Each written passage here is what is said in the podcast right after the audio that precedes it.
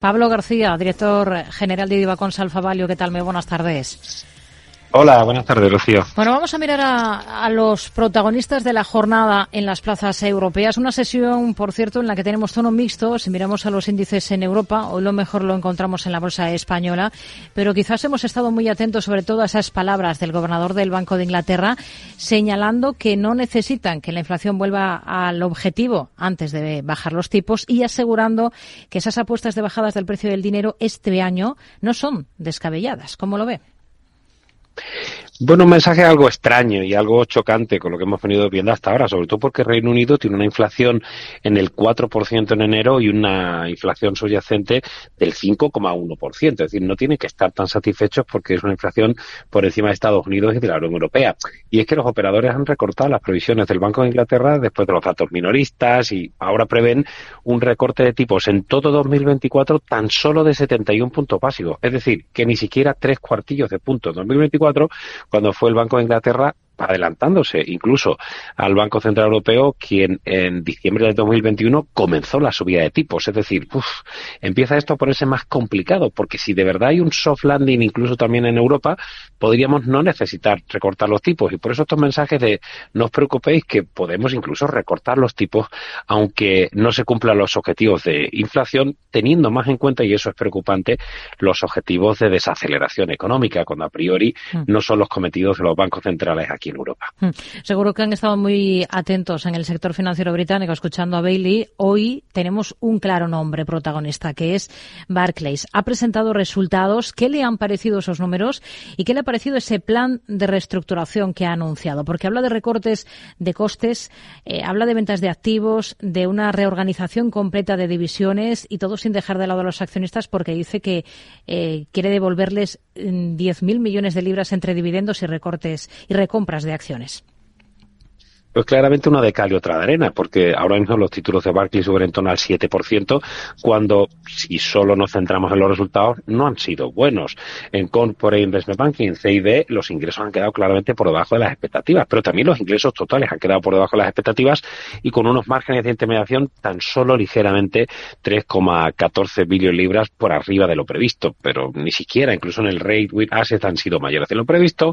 El rote, si es cierto que ha sido, decir, unos resultados, digamos, ¿no? Cumpliendo en, cierta medida con algunas de las expectativas y otras pues quedando por debajo. O sea, esto no supone un siete y medio. Pero efectivamente, como has dicho, han gustado mucho los planes de lo que llamamos el capital return. Es decir, si me dices que me vas a dar 10.000 millones de libras entre 2024 y 2026 hmm. y por fin parece que lo que hemos pedido muchas veces es esa reorganización de divisiones, la cometes, pues ese punto es bueno. Pero lo sorprendente es que haya pesado tantísimo este tema de pago de dividendos y recuperaciones propias respecto a unos resultados que no son tan espectaculares. Hoy está liderando Barclays las alzas en la Bolsa de Londres. También tenemos buen comportamiento en Intercontinental Hotels, sector hotelero británico. Ha dicho que prevé devolver más de mil millones de dólares a sus accionistas este año. ¿Le convence la compañía? Bueno, a mí sí me convence más. Estoy muy contento porque la tengo en la cartera internacional. Eh, sube en torno al 5%. Y, pero, pero fíjate, es un poco más de lo mismo. En este caso los resultados han sido algo mejores. El repar, los ingresos medios por habitación disponible crecieron 16,1%.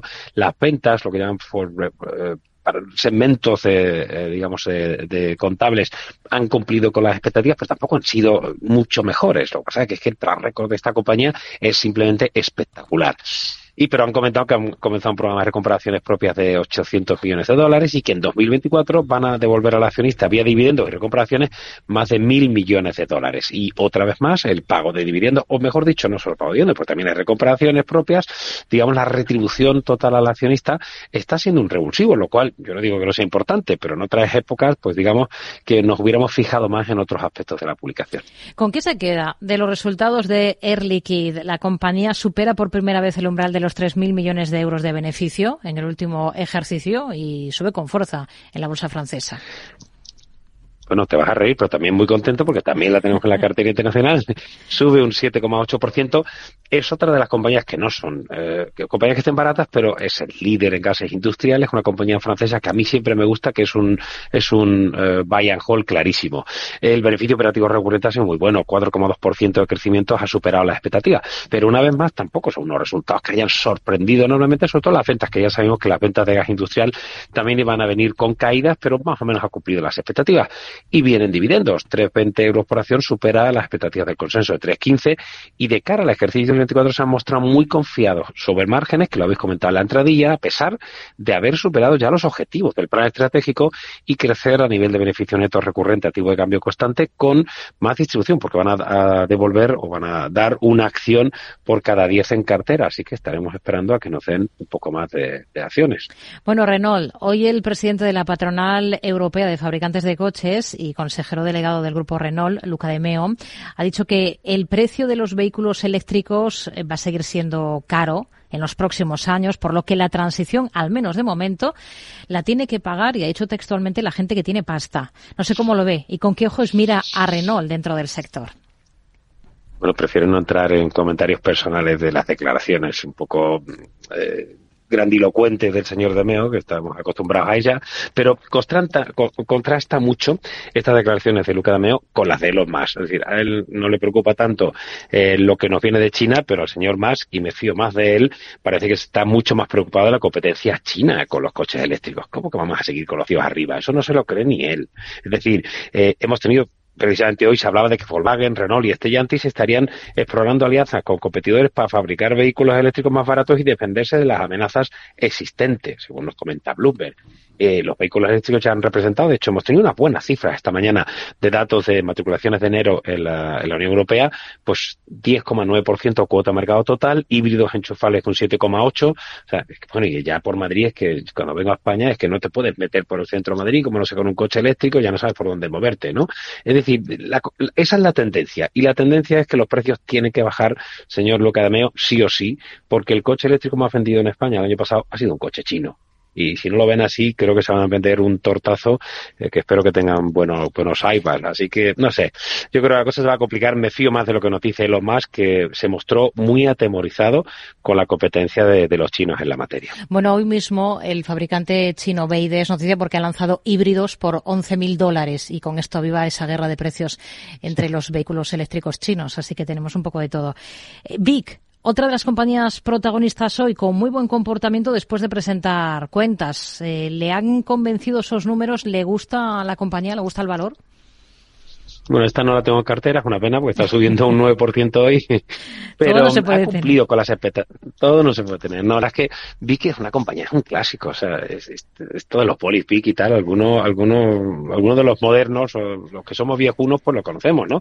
Pero es una compañía que ha gestionado en un sector de material de oficinas muy competitivo, con costes y todo, y con unas ventas que han cumplido las expectativas, 2,26 billones de euros, las ventas netas tipo de cambio constante subiendo un 9,2%, el EBITDA justo ha quedado poquito por debajo, pero los márgenes bien, 14,7. Es decir, los resultados son buenos y una vez más, la verdad es que hoy, Rocío, todo el tema de dividendos es lo que está siendo más, eh, más cotizado. La dirección ha propuesto un dividendo ordinario de 2,85 euros por acción y un dividendo extraordinario de 1,42 euros por acción, con lo cual eso yo creo que también ha estado después de esta subida tan espectacular de, de, la vieja, pues eh, con realengo, pues eh, PIC subiendo un 9%. En la bolsa alemana, por poner el foco también allí en algún valor la cementera Heidelberg. Hoy está entre las mejores, las mejores, las que mejor tono registran en este mercado. ¿Qué visión tiene ahora para esta compañía? Bueno, nos gusta. La semana pasada las compañías de, cementos, de agregados, de materiales de construcción, la verdad es que sorprendentemente lo hicieron francamente bien. Está subiendo algo más del 2%, la que antiguamente la llamaban GDB Cemen, ahora GDB Materials, pero vamos, no se preocupen que sigue siendo la misma compañía.